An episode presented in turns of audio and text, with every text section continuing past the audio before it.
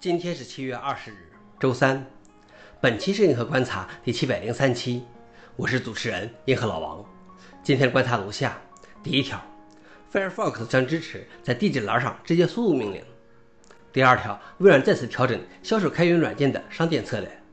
第三条，谷歌和甲骨文的云服务因英国高温天气而下线。下面是第一条，Firefox 将支持在地址栏上直接输入命令。Firefox 浏览器即将引入名为 Quick Actions 的功能，用户可以在地址栏上直接输入命令，例如查看页面源代码、打开浏览器设置等等。Quick Actions 可以加速 Firefox 的某些操作，协助用户通过地址栏执行各项任务。而谷歌在2020年就为 Chrome 浏览器引入了该功能，用户可以直接在地址栏上输入并执行管理密码、清除浏览数据、翻译页面等命令。消息来源：GHacks。老王点评。我居然不知道 Chrome 早有这样的功能，不知道你们有没有感觉，Chrome 很多功能和特性都是悄悄出现、悄悄消失的，很多时候我们都并不知道。或许每次浏览器升级时给个几秒钟的快速指引比较好。第二条是微软再次调整销售开源软件的商店政策。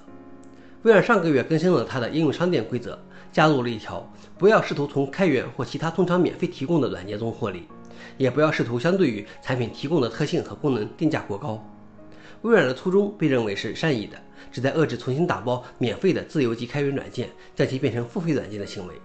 然而，自由开源软件许可证并没有禁止此类行为。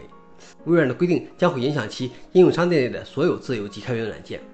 本周，微软再次调整了应用商店政策，允许销售可免费获取的自由级开源软件，同时允许用户报告欺诈。消息来源：Solidot。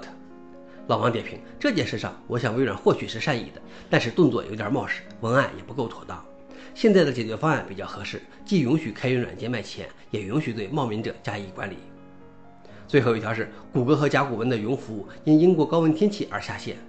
周二，英国多地的温度突破了四十摄氏度，谷歌和甲骨文在英国的数据中心发生了冷却相关的故障。根据谷歌云的状态报告。其在伦敦的一个数据中心，当天十点十三 PDT 发生了冷却故障，十个小时后才完全解决。该故障导致部分虚拟机停止工作，受到影响的网站下线。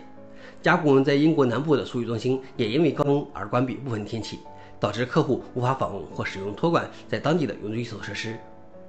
消息来源：Register。